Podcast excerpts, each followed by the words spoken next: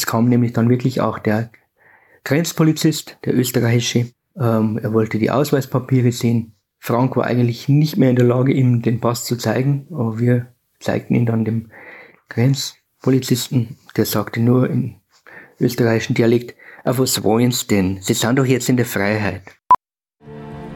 Es war eine Zeit, wo einfach alles möglich war. Ich habe auch äh, ganz klar gesagt, ich lehne den Kapitalismus ab. Vorher auf einmal war alles erlaubt. Du musst jetzt hier eine völlig neue Existenz aufbauen. War alles über alles betrachtet, hat sich gelohnt. Es ist so ganz klassisch irgendwie, dass unsere Geschichte immer von den anderen erzählt wird.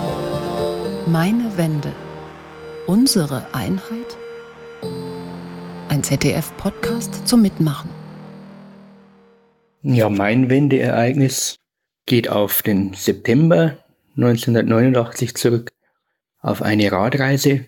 Ich war zusammen mit meinem Bruder damals unterwegs. Wir waren damals Studenten, 23 Jahre alt, wir sind Zwillinge und hatten sechs Tage Zeit.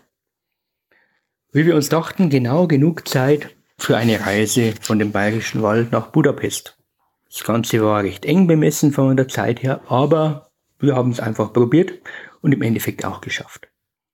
Die Reise ging also los vom Bayerischen Wald nach Passau an die Donau, dort die Donau entlang über Linz, die Wachau nach Wien bis nach Hainburg. Hinter Wien hatten wir schon drei Tage von unserem Reisebudget vertan.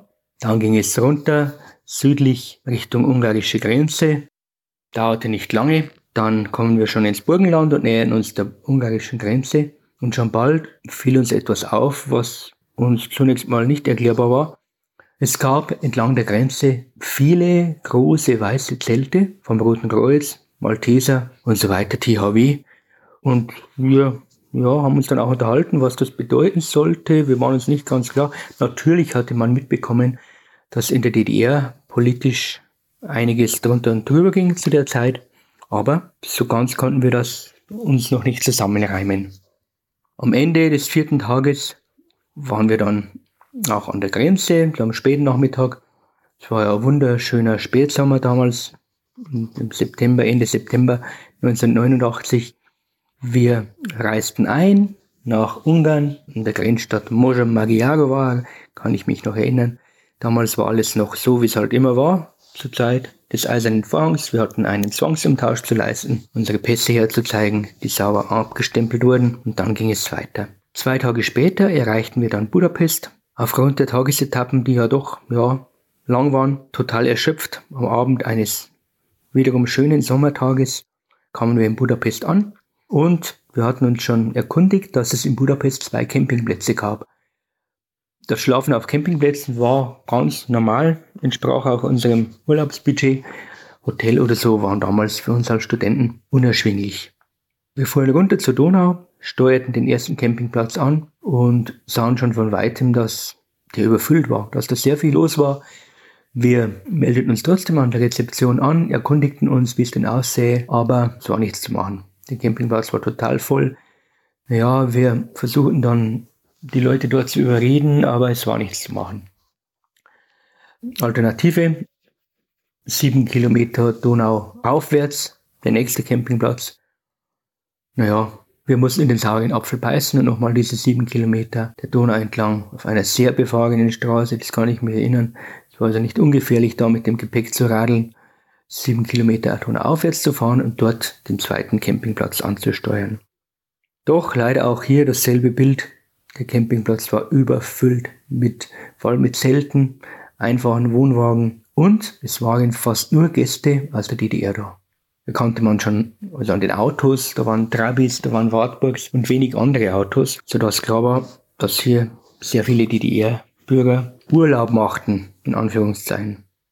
Ja, wir hatten es fast so erwartet, dass auch hier an der Rezeption wenig zu machen war. Der Campingplatz sei voll, es gibt keine Möglichkeit mehr, unser Zelt aufzustellen. Wir waren ziemlich verzweifelt und ließen auch nicht locker sodass wir die Leute an der Rezeption doch nochmal dazu bringen konnten, in ihr Belegungsbuch zu schauen. Und nach einigem Hin und Her erhielten wir die Auskunft, dass ein Bungalow, dort auf dem Campingplatz gab es auch Bungalows, dass der Bungalow 62 nur mit einem jungen Mann belegt sei. Und obwohl es dort drei Betten gibt, wir könnten ja mal fragen, ob wir dort unterkommen können. Ja, es war unsere letzte Chance. Außer wir hätten uns dann irgendwo ein teures Hotel genommen in der Innenstadt, das wir uns eh nicht leisten konnten. Wir schoben unsere Räder entlang der Bungalows, diese Reihe der Bungalows entlang und schon bald waren wir bei Bungalows 62 angelangt. Wir klopften. Zunächst keine Antwort. Dann klopften wir wieder. Und ein junger Mann hatte nur eine Unterhose an, kann ich mich erinnern. So in unserem Alter, vielleicht Mitte 20, öffnete.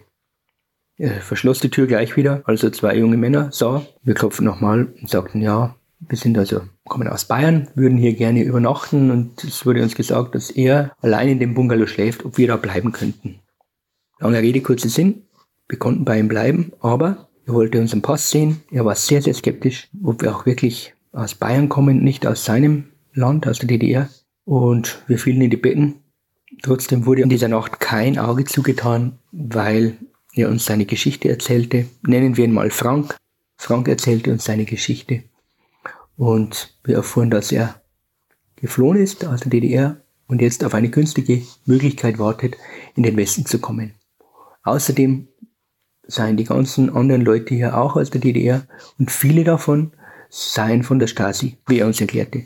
Er sagte, er erkennt die Stasi-Leute sofort. Man erkennt sie an ihrer Kleidung, man erkennt sie auch ja, an ihrem ganzen Gehabe und auch die Fahrzeuge der Stasi erkannte er. Okay, allmählich verstanden wir, wie die Situation war. Jetzt konnten wir uns allmählich auch die ganzen Zelte entlang der österreichisch-ungarischen Grenze erklären. Und auch wir erzählten ihm einiges ja, von dem Leben im Westen, wie es so war. Er hatte ja da keine Vorstellungen oder nur ja, sehr bruchstückhafte Vorstellungen. Und er erzählt uns einfach, er sei hin und her gerissen, er weiß jetzt nicht, soll er wieder zurück in die DDR oder mit uns ausreisen in den Westen, Österreich, nach Deutschland. Wir haben die ganze Nacht geredet. Er hat uns auch erzählt, dass er Fußballspieler sei, kurz davor in den Profifußball überzuwechseln beim FC Magdeburg. Er sei auch schon in der Junior-Nationalmannschaft aufgelaufen und konnte sich sogar hier an Fußballturniere in Budapest in dem Bruderstadt Ungarn erinnern. Den nächsten Tag verbrachten wir mit Sightseeing in Budapest war ja geplant, dass wir uns die Stadt auch ein bisschen anschauen. Wir klappern so die üblichen schönen Sehenswürdigkeiten in Budapest ab. Aber ich kann mich nicht mehr daran erinnern, was da eigentlich genau an diesen Sehenswürdigkeiten war. Ähm, weil wir nur über die Situation von Frank geredet haben und wir versuchten ihn natürlich zu überzeugen und ihm klarzumachen, dass er wirklich ohne Probleme äh, ausreisen kann. Und die Probleme, von denen er sprach, die waren nicht gerade ohne. Er hatte Angst um seine Familie. Er sagt immer wieder, werden die Familien von Geflüchteten auch dann in die Verantwortung gezogen. Er hatte Angst um seine Freundin und die würde er vielleicht nie wiedersehen und auch um seine Karriere als Fußballspieler. Wir fragten ihn aus über die DDR, er fragte uns aus über Deutschland. Wir kamen uns auch so näher. Dann verbrachten wir eine weitere Nacht in unserem Bungalow. Auch jetzt wurde wieder nicht geschlafen. Und wir versuchten einfach dem Frank klarzumachen, dass er ohne Probleme ausreisen kann und dass seinem Leben, das er sich so vorstellte, im Westen eigentlich nichts im Wege stand. Der nächste Tag war auch schon der letzte Tag, den wir planten. In Budapest der Tag der Abreise. Am Vormittag fuhren wir wieder in die Innenstadt, brachten unsere Räder zum Bahnhof, gaben sie auf und dann ging es zum, zum Campingplatz. Und jetzt schien es so, als ob Frank eine Entscheidung gefällt hätte er sagte zu uns, nein, er kann es nicht. Er kann es seinen Eltern nicht antun. Er kann es seiner Familie nicht antun und auch seiner Freundin nicht. Nein, er geht wieder zurück. Trotzdem ließen wir nichts unversucht, ihn doch noch umzustimmen. Und am Spätnachmittag fuhr ja der Zug schon weg, mit dem wir von Budapest über Wien dann nach Passau zurückfahren wollten. Wir schafften es, dass Frank uns begleitete eigentlich zogen wir ihn mehr zum Bahnhof und, und schoben ihn mehr zum Bahnhof und auf den Bahnsteig und auch dann in den Zug hinein. Und jetzt saßen wir da. Der Zug setzte sich in Bewegung. Am Anfang sahen wir noch ja, die Stadt Budapest. Frank zeigte uns auch noch dieses Stadion, in dem er auch schon gespielt hat als Fußballspieler. Doch je näher die Grenze kam, desto nervöser wurde er. Er hatte immer schon seinen DDR-Ausweis in der Hand, aber er wurde immer ruhiger, nach einiger Zeit wurde er blass und wir hatten schon ein bisschen Bedenken, dass er uns jetzt vom Stuhl kippt. Es wäre auch fast so weit gekommen. Es kam nämlich dann wirklich auch der Grenzpolizist, der österreichische. Ähm, er wollte die Ausweispapiere sehen. Frank war eigentlich nicht mehr in der Lage, ihm den Pass zu zeigen, aber wir zeigten ihn dann dem Grenzpolizisten. Der sagte nur österreichischen Dialekt, auf was wollen Sie denn? Sie sind doch jetzt in der Freiheit. Frank konnte es immer noch nicht verstehen, er konnte es nicht begreifen. Aber bald danach waren wir in Wien, wo wir ihn dann aus dem Zug führten. Ähm, so allmählich, glaube ich, wurde ihm auch klar, dass er jetzt wirklich in der Freiheit, wirklich im Westen war. Auf dem Wiener Bahnhof, Hauptbahnhof, war auch schon eine Station aufgebaut, Polizeistation mitten auf dem Bahnsteig, wo uns weitergeholfen wurde. Äh, Frank wurde dann weitervermittelt. Er landete dann nach einiger Zeit in Österreich im Allgäu, wo wir auch noch lange Zeit Kontakt zu ihm hatten. Mein Bruder und ich, wir fuhren dann weiter nach Passau und hatten natürlich nur ein Thema auf dieser Fahrt. Es war uns auch nicht ganz klar, es war uns überhaupt nicht klar, wie Deutsche und Deutsche so weit entfernt sein können. Wie man wirklich zwei Tage reden muss, dass man nur annähernd sich ein bisschen näher kommt. Als wir dann wieder zu Hause waren, hat nach einiger Zeit mein Bruder den Frank auch noch besucht und hat sich mit ihm im Allgäu, wo er dann gelandet ist, auch nochmal getroffen. Diese Geschichte von damals sehe ich noch ganz klar vor mir. Ich sehe noch einzelne Bilder von diesen zwei Tagen in Budapest. Ich kann mich auch noch an Dialoge erinnern. Und ich bin ja auch Lehrer für Geschichte. Ich muss sie fast weiter vermitteln, weil sie mir nicht aus dem Kopf geht und weil es einfach erlebte Geschichte ist. Geschichte, die man wirklich miterlebt hat und die einschneidend war für uns Deutsche. Für die Schüler, bei uns lernt man diese, ja, diese Wiedervereinigung in der neunten Klasse, ist das Geschichte. Das ist bei denen genauso weit weg wie, was weiß ich, Napoleonischen Kriege oder der Erste Weltkrieg. Aber für mich ist es das, was ich erlebt habe. Und deshalb erzähle ich Ihnen diese Geschichte in etwas abgewandelter Form auch, immer in der neunten Klasse. Ähm, in der Schule gehe ich inzwischen durch alle neunten Klassen, ja, weil meine Kollegen auch erfahren haben, dass das für mich wichtig ist und dass ich das ganz gut erzählen kann und auch eindrucksvoll den Schülern weitergegeben werden kann. Jetzt, wo 30 Jahre vergangen sind, kann man nur dankbar sein, dass diese irrsinnige Trennung aufgehoben wurde. Und jetzt funktioniert auch das Allermeiste sehr, sehr gut. Warum diese Trennung? Ich lebe ja selber im Bayerischen Wald, da erfahren wir ja die Trennung auch. Der ehemalige Eiserne Vorhang, die Grenze zur Tschechoslowakei, ist nur ein Katzensprung von meinem Heimatort weg. Warum diese wahnsinnige Trennung? Was soll das gebracht haben? Die Welt funktioniert besser, viel besser, ohne diese Trennung.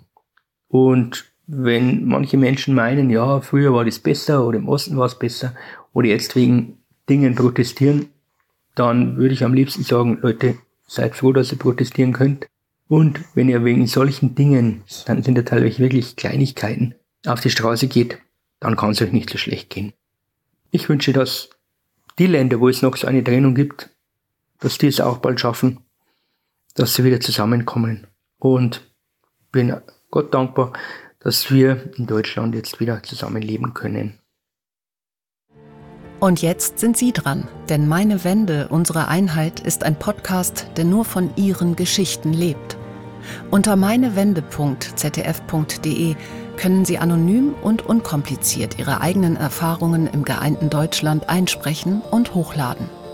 Eine Auswahl davon erscheint hier in dieser Podcast-Serie.